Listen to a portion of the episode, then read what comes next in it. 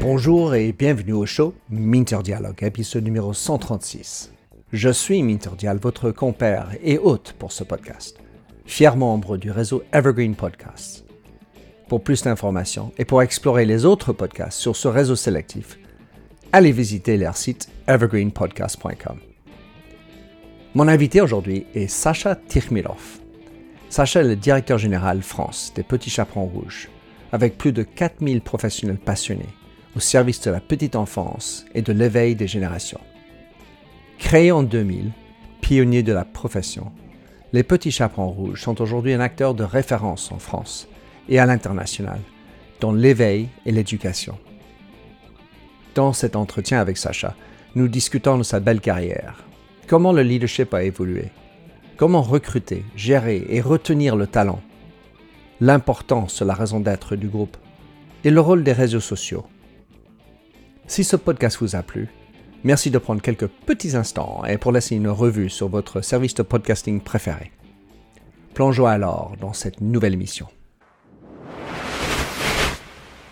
Sacha Tikhmirov, mon copain, euh, collègue au classmate de l'INSEAD et c'était toujours sympathique de suivre ta carrière. Je voulais euh, t'avoir sur mon podcast pour discuter de, ce que tu fais, comment tu y arrivé. On va commencer par juste te demander, Sacha, dans tes mots, qui est Sacha Tikhmirov Bonjour Minter, c'est un grand plaisir et, aussi un honneur hein, de participer à ce podcast qu'on suit euh, et, qui a pu permettre d'échanger. Euh, avec euh, beaucoup d'éléments extrêmement intéressants et des parcours divers et variés qui sont toujours très inspirants. Euh, Sacha Tikhomirov, c'est quelqu'un qui a, qui, a, qui a, travaillé, vécu pas mal à l'international, à l'étranger, qui a fait différents métiers et qui a, qui a toujours cherché à, à, contribuer aux différentes entreprises, aux différentes équipes avec lesquelles il a travaillé. Et, dans un monde en recherche de sens, c'est de plus en plus important. Et ça explique aussi euh, le, euh, le, secteur d'activité dans lequel je suis aujourd'hui. Donc euh, ça, c'est ça, c'est un point important. Et, je dirais quand on, quand on a nos âges maintenant, c'est aussi une, envie de transmission et, et d'aider ceux qui sont un petit peu plus jeunes et de partager avec eux le savoir-faire, les expériences et pour les aider à, progresser euh, dans le monde d'aujourd'hui. Donc, tu as l'impression, Sacha, d'être euh, arrivé à, trouver une mission plus personnelle dans ton travail? Oui, parce que euh, à la fois, je pense que c'est avec l'âge et c'est aussi avec la prise de recul, on, se dit Qu'est-ce qu'on cherche en fait aujourd'hui? Qu'est-ce qu'on cherche aujourd'hui? En fait, aujourd'hui, c'est ces recherches entre guillemets de, contribuer positivement, contribuer positivement aux équipes directes, aux collaborateurs, à la société en général. Et, on est peut-être moins que, dans les années 80 ou dans les années 90, quand on sortait des diplômes, à essayer de se prouver quelque chose à soi-même. On n'est plus, je pense qu'on, en tout cas, moi, je pense avoir passé cette, cette étape. Euh, c'est plus maintenant euh, donner, participer, que de me prouver des choses à moi-même. Donc ça permet d'être beaucoup plus ouvert et, et, euh, d'approcher euh, les enjeux professionnels assez différemment. Ce qui est marrant dans la langue française, peut-être c'est ironie, mais bien c'est une, une, jolie coïncidence, le mot société, parce qu'on peut travailler pour la société dans les deux sens. On peut travailler pour l'entreprise société, ou bien la société dans la communauté plus largement parlant? Oui, mais ça c'est ça c'est euh, la beauté du français, c'est la langue des diplomates. Hein. Mais, mais euh, c'est pour ça que société, ben, je comprendrai les deux. Je comprendrai les deux. C'est important aussi d'avoir des, pour le coup, des entreprises au, sens, au sens anglais euh, qui ont de l'équilibre, qui ont du sens, parce qu'elles participent, elles ont leur rôle social, elles participent aussi à l'épanouissement. Et on en parle beaucoup avec les jeunes générations. Euh, on se rend de plus en plus compte que les collaborateurs viennent pour un salaire, mais viennent aussi beaucoup pour autre chose. Et, dans, la, dans les difficultés de recrutement auxquelles font face euh, la majorité des secteurs, dans la majorité des pays, la différence se fait à ce niveau-là. Hmm. C'est le sens qu'on donne, surtout sur les générations plus jeunes? Qu'est-ce qu'on apporte au-delà? Ça ne veut pas dire que le salaire n'est pas important, parce que tout le monde en a besoin pour vivre. Mais aujourd'hui, dans la concurrence entre entreprises pour les talents, c'est cet élément-là qui fait beaucoup de différence. On va certainement en parler parce que c'est un sujet important. Mmh.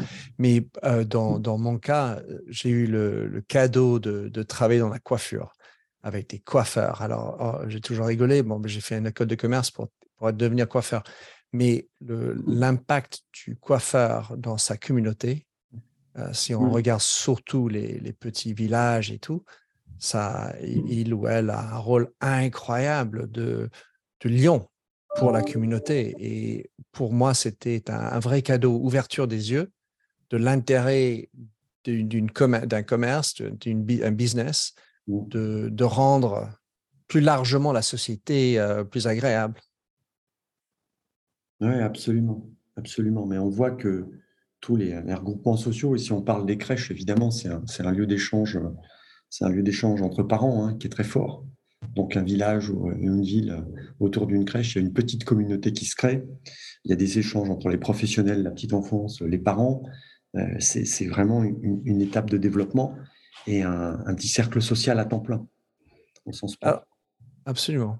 Et alors, je voulais te demander, Sacha, toi comme moi, on a fait l'INSEAD. Comment est-ce que, combien est-ce que tu penses que INSEAD t'a aidé dans ta carrière? Ah, énormément. Énormément. Euh, la, première, la première étape, c'était d'être euh, confronté pendant l'année même à euh, des profils, des parcours de vie complètement différents. Et, ça amène à se, à se, poser des questions, à s'enrichir énormément. Et je pense que cette ouverture, elle est fantastique. Surtout qu'on était vraiment au début de la mondialisation. On parle beaucoup en ce moment de démondialisation, mais on a vraiment bénéficié euh, de, cet élan. Et ça a été cet enrichissement et ces prises de vue différentes qui sont tellement importantes, en dehors de l'aspect purement technique euh, de ce qu'on a appris dans les cours. Je pense que c'est plus cet échange humain qui a, qui a permis de s'enrichir et, les liens qui ont pu être tissés et les discussions qui ont pu avoir lieu après le campus sur les années suivantes, de suivre ce que font les différentes personnes, la façon dont elles réfléchissent, je pense que c'est un, un, un, très grand apport. Ensuite, mmh. ça ouvre, aussi des opportunités, il hein, ne faut pas se le cacher, euh, d'avoir accès à certains types de fonctions qui justement stimulent et permettent d'avoir ces apports-là. Donc, euh, je dirais double dimension de ce côté-là. Chouette.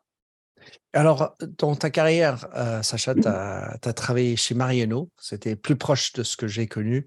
Tu as mmh. travaillé chez Seb à Moscou, tu as travaillé chez Dixon's, euh, dans la retail. Tu as travaillé aussi chez Staples et Office Depot, à peu près similaire quelque part. Tu as été consultant. Donc, plein d'expériences différentes. Et je me demandais, d'un, qu'est-ce que tu as retenu du rôle du chef, du patron aujourd'hui? Et comment, deux, est-ce que tu penses que le leadership a évolué quand on regarde 2022, 2023 alors, sur, sur l'évolution du leadership, je pense que euh, la recherche de sens par les jeunes générations est beaucoup plus forte qu'elle n'était il y a 30 ans. Euh, et, ça, c'est une vraie différence. Le, rapport au travail, le rapport au travail est très différent. Donc, euh, aujourd'hui, les jeunes générations, on le voit, elles recherchent un équilibre vie pro, vie perso, elles recherchent du sens elles sont moins dans j'ai envie de gagner plus, j'ai envie, j'ai envie d'avoir la progression professionnelle, on en rencontre beaucoup moins. Alors qu'il y a 30 ans, c'était, beaucoup plus dans ce domaine-là. Et, d'une certaine façon, c'était plus facile. Et, du coup, dans le, le, rôle, le rôle de leadership, qui est à la fois un rôle euh, d'exemple, donc euh, les jeunes générations regardent en se disant comment il se comporte, quelle est sa posture. Forcément, avec cette évolution d'attente, on doit évoluer les postures. Euh, autant euh, aujourd'hui, il faut être beaucoup plus bienveillant. J'ai envie de dire, il y a 30 ans, euh, l'approche command and control était plus développée et probablement marchait un petit peu mieux qu'elle ne marche aujourd'hui. Donc, c'est dans cet élément-là que ça, joue beaucoup. Dans le, dans, le, dans le, leadership, il y a aussi l'accompagnement des générations Et, ça, il faut s'adapter en fonction du temps. Quand on a des, en fonction des contextes, des personnes qui sont plutôt plus diplômées, qui veulent progresser professionnellement, ben, on a des leviers qui sont un peu plus simples. Quand on a des, des, des, populations comme toi, tu as connu dans la coiffure, qui ont des expériences professionnelles différentes, des, sens qui donnent à leur métier euh, qui sont différents, ben, tu les accompagnes différemment.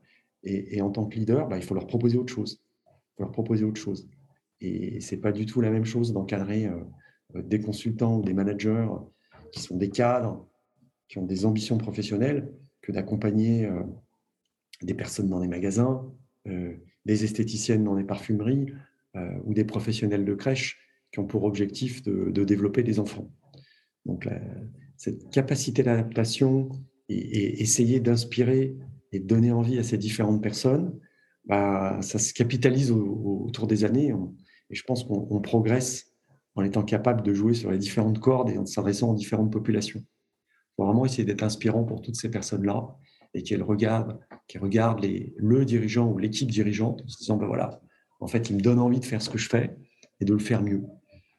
Alors, ce, genre de changement d'avant, comme on était enseigné quelque part, en tout cas comme on était élevé avec le command and control, mmh. c'est toute une adaptation. Alors, mais c'est pas donné pour tout le monde qui est élevé, qui a notre mmh. âge, de se convertir dans, dans ce et comment tu, gères différemment ce genre de profil.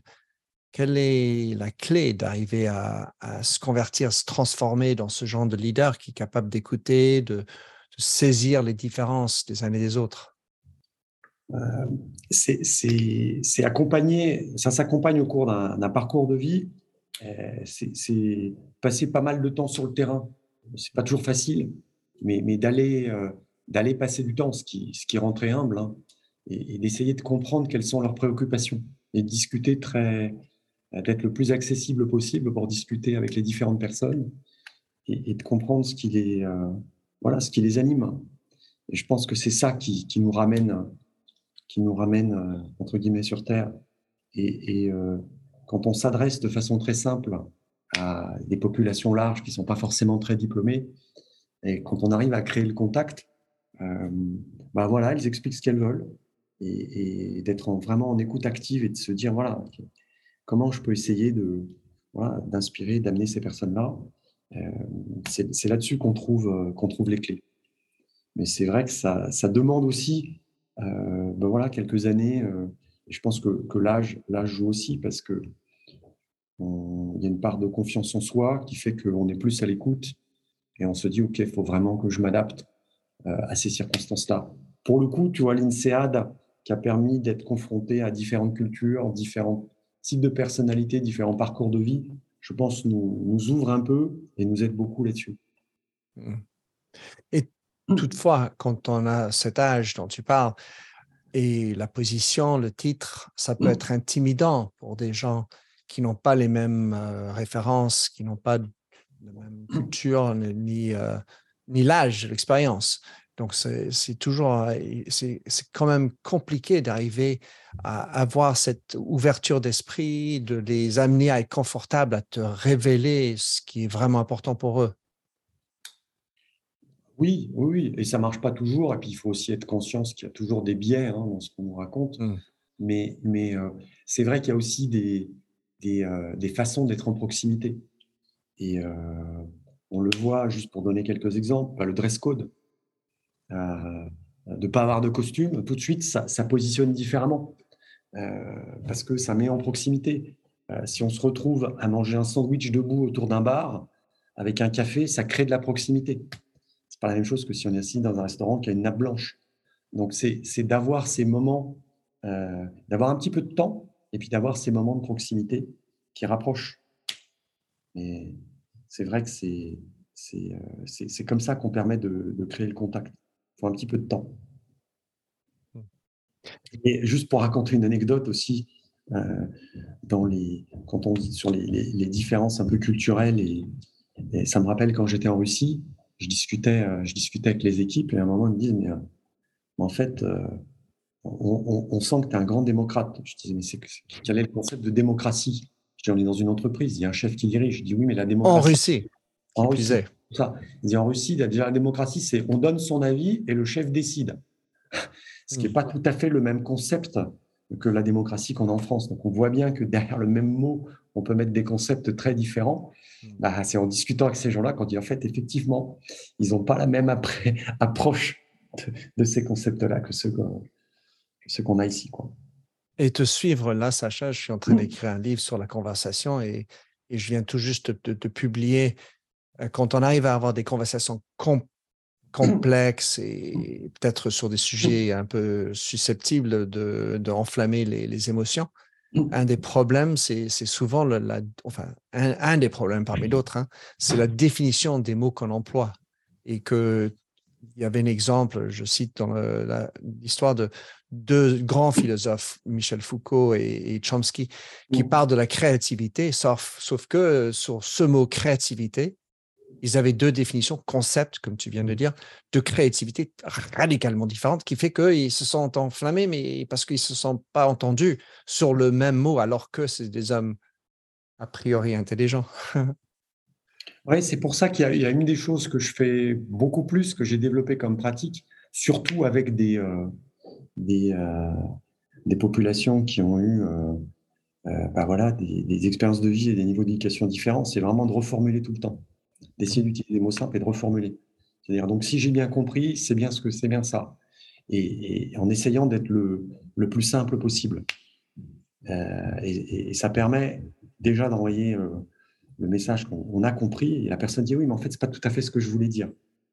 Parce que les capacités d'expression sont pas toujours les mêmes. Quand on parle à des gens qui ont des CAP, euh, c'est un peu plus difficile. Donc, c'est voilà, c'est d'essayer vraiment de, de, montrer que on essaye de comprendre déjà, donc écoute active, recherche de compréhension, et derrière de reformuler. Parce que derrière les mots, comme tu le dis, il peut y avoir des concepts extrêmement différents. Une autre question qui m'est toujours chère, c'est euh, ton position de, de chef comme tu es, comme tu as mmh. été partout dans les, grands groupes là. Aujourd'hui, les réseaux sociaux, quel est pour toi le, rôle ou comment euh, utiliser les réseaux mmh. sociaux si tu es un patron? Est-ce que c'est utile? Tu essaies d'éviter? Euh, C'est inéluctable Comment tu, vois les réseaux sociaux en tant que chef? Alors, c'est à la fois euh, utile et il faut les utiliser c'est mon approche, hein, les utiliser à bon escient. C'est très utile parce que ça permet d'avoir énormément d'informations. Euh, on suit les équipes, on, suit les concurrents, on suit le marché. C'est une source d'informations colossale, de signaux faibles et de signaux forts. Euh, c'est aussi la possibilité d'avoir des contacts directs avec tout un tas de gens dans l'organisation. Moi, j'ai des CAP petite enfance qui m'ont contacté sur LinkedIn. Et, oui, on est en contact direct. Donc, on a cette capacité à, aller sur toutes les strates de l'organisation. Ça, c'est extrêmement intéressant. La deuxième chose, c'est que euh, il faut aussi mesurer la parole. Il ne s'agit pas d'inonder euh, par tout un tas de messages. Euh, on sait que quand on est dans une position de, direction, tout ce qu'on dit est amplifié dix fois, cent fois, mille fois. Donc, il faut, faire attention et, mesurer, mesurer ces messages faut pas avoir la parole trop rare, il faut pas qu'elle soit trop fréquente. Euh, parce que tout ce qu'on va faire va être épluché, ils vont se dire mais pourquoi il a dit ça et pourquoi il n'a pas dit le mmh. contraire? Donc il faut, faut, vraiment être, euh, essayer de bien doser euh, ces éléments-là.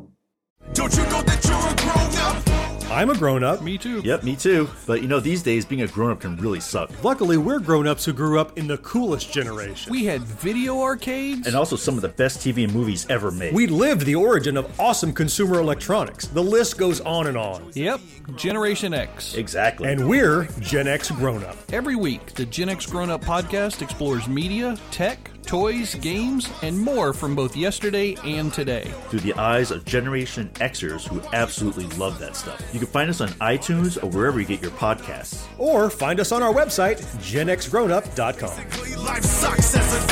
All right, I think that was good enough? I, I hope so, man. I'm tired.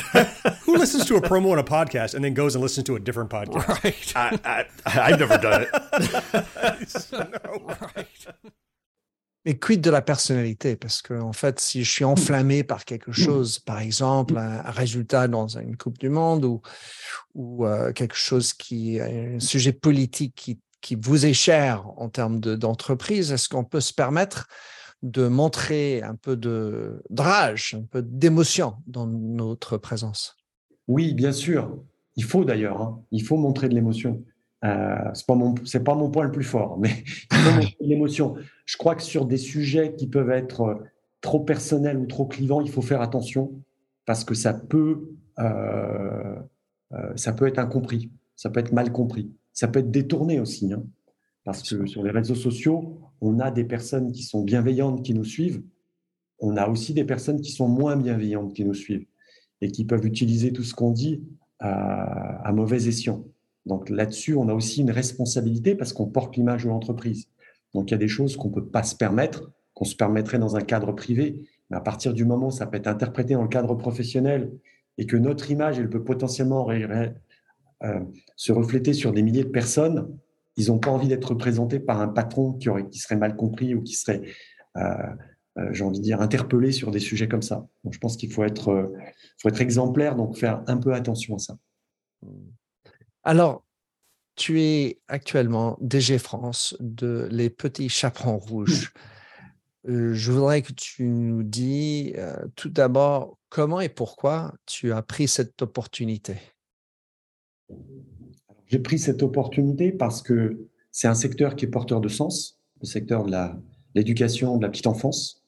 Donc, c'est l'opportunité de, dans le cadre d'une entreprise, d'œuvrer pour la société, comme on disait tout à l'heure. Euh, il y a un rôle social euh, qui est extrêmement important. On s'occupe de l'éveil des enfants. En France, il y a un déficit de places de crèche. Ah.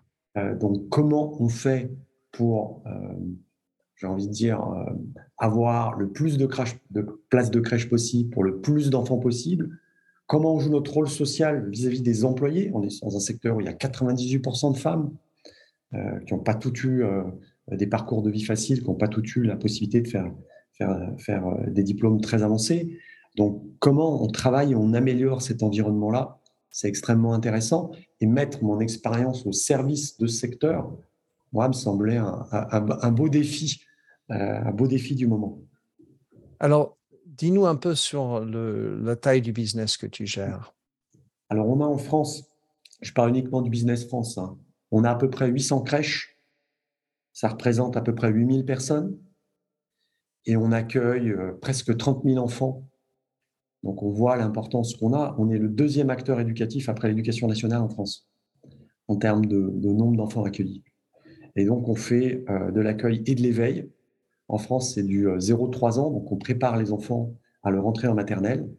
Et on a développé une approche pédagogique qui est, construite d'ailleurs sur euh, une autre grande, grande école, puisqu'on est construit sur les, les 4 C de Harvard et de l'OCDE, qui sont les quatre compétences clés du 21e siècle, dont on se sert comme base pour faire de la formation interne et aussi comme base pour les activités d'éveil pédagogique qu'on a en crèche pour former, former au mieux et éveiller au mieux, euh, éveiller au mieux les enfants.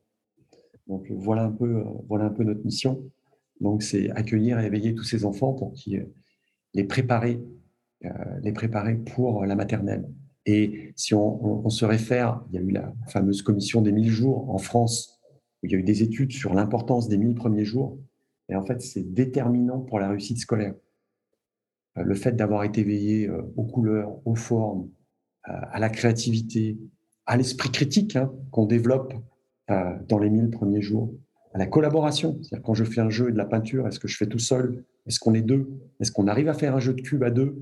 C'est fondamental pour la maternelle et pour l'apprentissage des, matières un peu plus scolaires derrière. Donc on a ce rôle, on a cette ambition pédagogique et c'est assez passionnant d'essayer de, l'améliorer et, d'être exemplaire dans ce domaine-là. J'ai envie de poursuivre avec, euh, tout à l'heure, tu as dit il n'y a pas suffisamment de crèches, donc j'imagine que les, possibilités de croissance de, l'affaire sont sont bonnes. En revanche, comment est-ce que tu euh, juggle, ah, j'ai oublié le mot, équilibre la pression de la performance avec la mission, le, la, bienfaisance vis-à-vis de, ses enfants, de, tous les employés Alors, on est, on est quand on est un opérateur privé dans un secteur réglementé qui a une, forte, qui porte une forte dimension sociale, ben, c'est une ligne de crête. Hein. On recherche l'équilibre. On recherche l'équilibre, euh, le juste équilibre entre. Euh, on est obligé d'être à l'équilibre économiquement. On réinvestit, nous, l'ensemble, l'ensemble des profits qu'on fait. Euh, on a la particularité de ne pas verser de dividendes, donc on réinvestit tout, à la fois dans l'interne et dans le développement. Mais c'est vrai que c'est, c'est, c'est une des missions et c'est pour ça qu'il y a des, il y a des, entre guillemets, des managers euh, et des gens qui viennent d'autres secteurs privés, euh, d'entreprises. C'est pour arriver à trouver ce juste équilibre de l'économique qui permet de nourrir le social derrière. Mais c'est, euh, c'est notre challenge principal. C'est notre challenge principal. Oui, il y a des perspectives quand on regarde les perspectives en France, d'autant plus que quand on, on regarde les courbes de, les, courbes de la, natalité plutôt bonnes, mais, surtout, on a beaucoup de départs à la retraite. Il y, a, un phénomène générationnel en France qui fait qu'il y a beaucoup de personnes qui travaillent dans la petite enfance qui vont partir en retraite. Donc, il y a un risque de déficit de places de crèche qui augmente. Ça reste très complexe d'ouvrir des places de crèche réglementairement. Financièrement, c'est très cher parce que c'est extrêmement réglementé. Il y a beaucoup de, règles de sécurité. Euh, donc, euh, on fait au mieux pour augmenter la capacité d'accueil. Euh, mais on, doit faire ça dans un certain nombre de règles. Donc, on avance, mais on, avance pas à pas dans le domaine. Tu as touché tout à l'heure, Sacha, le, problème de talent. Il y a dans tous les pays, dans plein de secteurs, pas que dans la revente, mais plein de secteurs, dans tout ce qui est services, hospitalité, un, un problème, un manque de main-d'œuvre, en tout cas un manque de main-d'œuvre motivée. Alors, j'imaginais que ça aurait été à peu près un problème aussi dans ton secteur. Quelle est ta vision? Comment tu essayes de gérer ça? Alors, c'est un vrai problème dans le secteur en France. On est dans un secteur réglementé, ce qui veut dire que pour travailler en crèche, il faut absolument un diplôme d'État. On ne peut pas. et, c'est bien compréhensible, hein, compte tenu de, j'ai envie de dire, du, risque qu'il y a et de la connaissance qu'il y a à, traiter avec des tout petits enfants de 3 mois à 3 ans. Il faut avoir été formé. Donc, on a un problème de déficit euh, de professionnels. Alors, euh, on essaye de pallier à ce déficit en investissant énormément sur la formation, euh, formation y compris les formations diplômantes, pour que les personnes, justement, acquièrent les diplômes pour être là. On travaille sur le sens et on travaille sur tout ce qui peut faciliter, euh, euh, dire, l'épanouissement professionnel euh, des diplômés chez nous pour que justement on soit les plus attractifs et avoir ces éléments de rétention. Mais au global du secteur, comme il manque des pros, on a aussi des difficultés. Hein. Et, là, on, travaille aussi au niveau de la fédération pour essayer de rendre le secteur attractif. Donc, il y a les semaines de la petite enfance, on essaie d'expliquer voilà, la beauté du métier, euh, les avantages, c'est pas un métier facile, hein, parce que s'occuper de 5 ou de 8 enfants pendant, pendant 7 heures dans la journée, tous ceux qui ont une famille savent que c'est pas facile, mais, il y a aussi des, côtés euh, extrêmement satisfaisants. Donc euh, voilà, on, promeut le secteur en général et dans notre entreprise, on met en avant ces points forts-là. Une des raisons pour laquelle, outre l'amitié, c'était d'avoir sur mon show, c'était pour pour cette histoire de, mission, car euh, vous étiez parmi les premières ETI euh, en France à, intégrer l'idée de, la raison euh, d'être, la loi Pacte, et j'ai été personnellement un peu douteux sur la, comment façonner des, raisons d'être, que ça devienne un espèce de légalité au lieu de quelque chose vrai? Alors, ma question pour toi dans les petits chaperons rouges, là, comment est-ce que vous faites vivre cette mission? Est-ce que c'est quelque chose qui, combien est à combien est-ce que c'est explicite ou implicite dans le quotidien de, tout le monde qui y travaille? Alors, il se trouve que pour nous, c'est très explicite. Euh, euh, quand, on, quand on prend et j'accueille tous les, tous les nouvelles directrices de crèche, on a des sessions d'accueil tous les mois, je les accueille, et, on discute de la mission aussi. Je vais faire juste un toute petit aparté. Hein. Notre, raison d'être, c'est contribuer pas à pas à l'éveil des générations. Euh, si on prend le contribuer, c'est tout le travail qu'on fait en liaison avec les parents. Et ça veut dire que dans, opérationnellement, dans la façon dont on conçoit, dont on forme nos directrices et professionnels de crèche, Quand on contribue à l'éveil, ça veut dire c'est qu'on travaille beaucoup sur la liaison avec les parents. On fait des webinars, on fait des cafés parents, on apprend aux professionnels à communiquer aux parents ce que les, ce que les enfants ont fait en crèche. On a une app qui permet d'échanger des photos. On va en faire une nouvelle version un peu plus dynamique. Donc, et donc, c'est inscrit dans la façon de travailler. Euh, pas à pas. Quand on dit pas à pas, ça veut dire que la bonne vitesse pour l'enfant, c'est la vitesse de l'enfant. Donc, on n'a pas de programme. Donc, on demande à, chaque, dans chaque crèche que chacun s'adapte à la vitesse de l'enfant. Il y a des activités, mais c'est pas, c'est pas, chacun l'a fait à sa vitesse. Donc, c'est, donc, complètement intégré dans la façon de travailler. Et quand tu dis dégénération, ben, c'est parce que on, a ce rôle et cette ambition euh, de, de, contribuer à diminuer ce manque de places de crèche pour accompagner les générations. Donc on voit qu'en fait, il y a des traductions business concrètes qui sont, qui sont très fortes, qui sont vraiment très fortes. Donc ça, tu parles, ça guide vraiment ce qu'on fait. De ce pas à pas, ça me fait penser au pas de temps. Car en fait, il y a chacun a son pas, son pas de temps, mais souvent les parents n'ont pas de temps. Et, ça me fait penser à cette espèce de, de quoi qui, qui peut arriver où ce qui se passe dans la crèche ou dans l'école n'est pas bien tenu ou, suivi par les parents qui, eux, ont d'autres pressions par ailleurs dans la vie, un boulot trop prenant, trop stressant, etc. Et que c'est quand même quelque chose que j'ai vécu, que j'ai vu dans ma vie, qui n'est pas forcément facile à, transmettre, c'est-à-dire entre l'école ou les, les maîtresses et les parents. Alors, c'est une vraie difficulté. de, il y, a deux choses, c'est que euh, les professionnels de crèche sont très bien formés à la pédagogie et pour, pour s'occuper des enfants. Elles sont techniquement moins bien formées à la transmission et à la gestion des parents et la gestion des émotions des parents. Et c'est très important parce que tous les matins et tous les soirs, il y a des discussions sur ce qu'il a fait, comment il s'est comporté. Et, et, on est vraiment là dans de la psychologie avec des typologies de parents qui peuvent être euh, j'ai pas le temps, je pose mon enfant, je cours le plus vite à mon bureau, j'ai une réunion importante, ou je vais vous expliquer qu'il faut qu'il mange à 11h54 et euh, c'est une demi-banane et pas trois quarts de banane. Et c'est indépendant d'ailleurs du, niveau socioculturel hein, ou du niveau économique. Euh, ça peut être très intrusif, totalement dégagé. Et, et, cette gestion des parents est de plus en plus difficile, surtout dans l'environnement actuel où il y a quand même un niveau d'agressivité qu'on qu'on voit nous très clairement en train de monter. On a des parents qui sont de plus en plus exigeants et, cette gestion est vraiment difficile. Donc on les accompagne et c'est un vrai, un, vrai enjeu pour, pour, les métiers de service d'arriver à expliquer ce qui se passe. On va s'appuyer de plus en plus sur les outils digitaux pour faire ça. Ah, c'est passionnant de t'entendre là-dessus.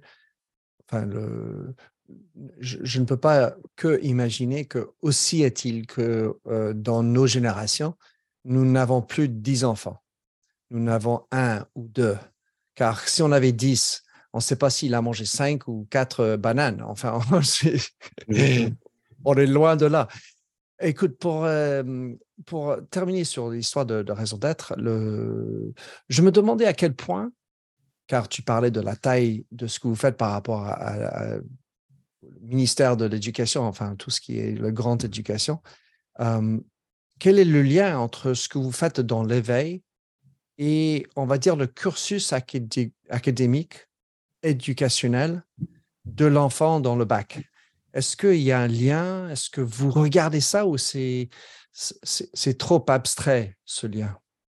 Ah non, on, regarde et, tous les, les, j'ai envie de dire, les, activités d'éveil hein, qu'on fait, sont, sont construites justement pour euh, éveiller l'enfant sur les compétences du 21e siècle et pour le préparer à l'entrée en maternelle.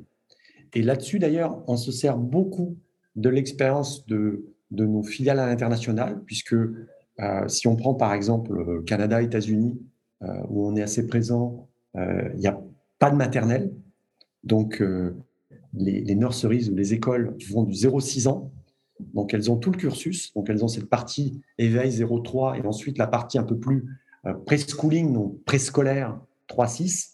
Et donc, en ayant des échanges pédagogiques sur ce qui se passe en maternelle et la façon dont on va apprendre à écrire, préapprendre à lire, faire les ronds, les cercles, tracer les lettres, ça permet de concevoir des activités d'éveil qui sont préparatrices à tout, ce domaine-là.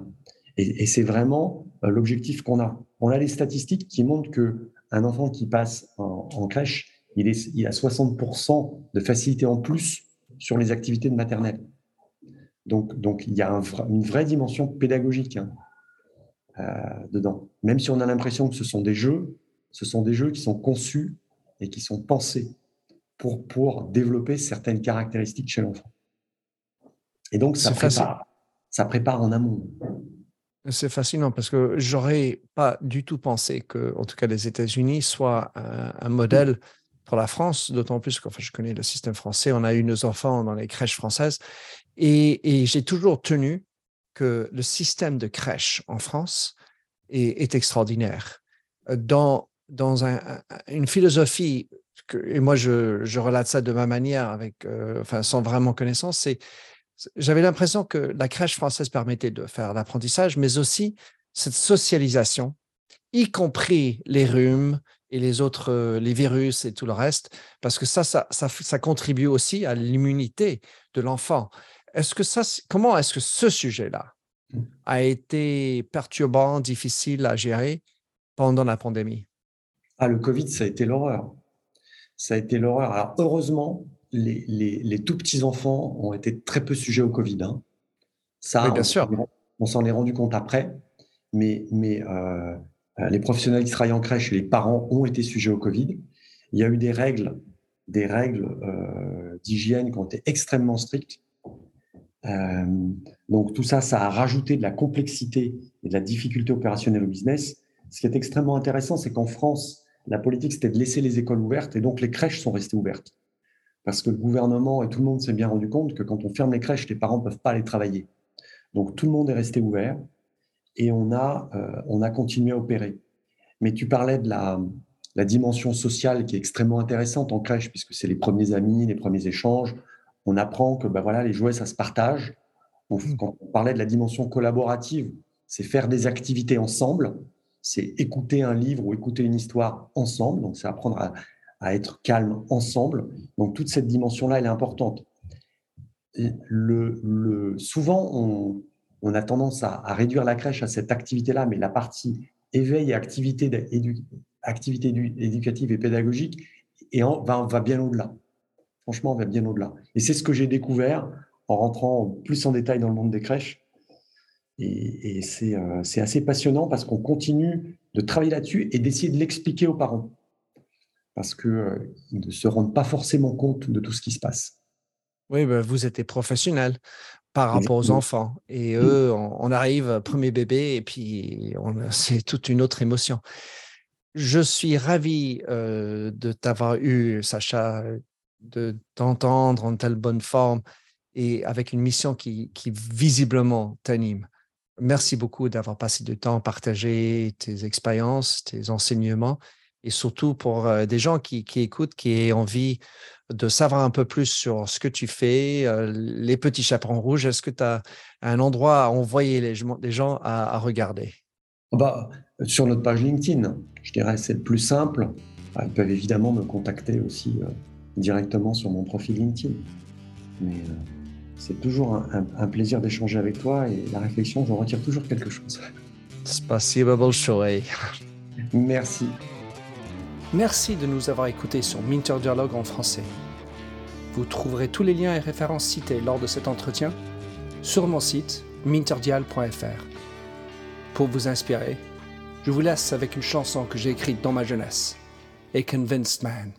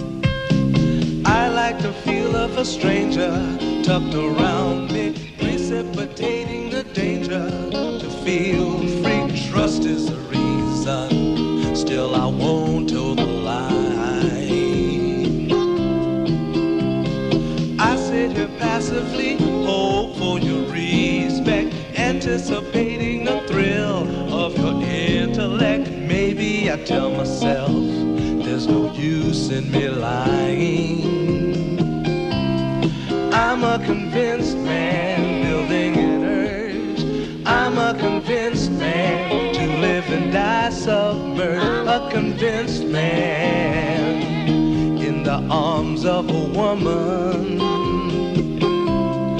I'm a convinced man, challenge my fate. I'm a convinced man, competition's innate. A convinced man in the arms of a woman. Despise revenges and struggle with deceit. Live for the challenge so life's not incomplete. What's wrong with challenge? I know soon we all die. I like the feel of a stranger tucked around me, precipitating the danger to feel free. Trust in my reason and let me show you why. I'm a convinced man, practicing my lines. I'm a convinced man, here in these confines. A convinced man in the arms of a woman. I'm a convinced man, admit to the test. I'm a convinced man. I'm ready for an arrest. I'm a convinced man in the arms of a woman.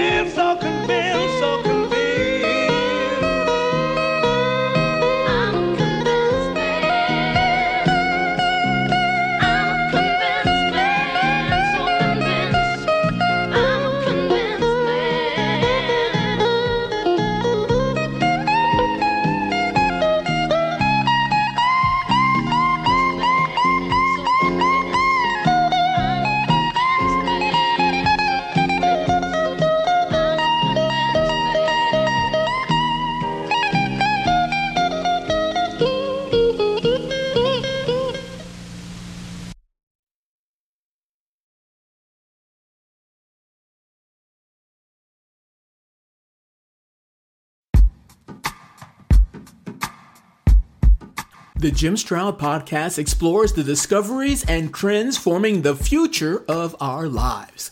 Brain to brain communication, robot bosses, microchip implants for workers, and artificial intelligence replacing human workers are all happening now. If you want to know what's happening next, subscribe now to the Jim Stroud podcast.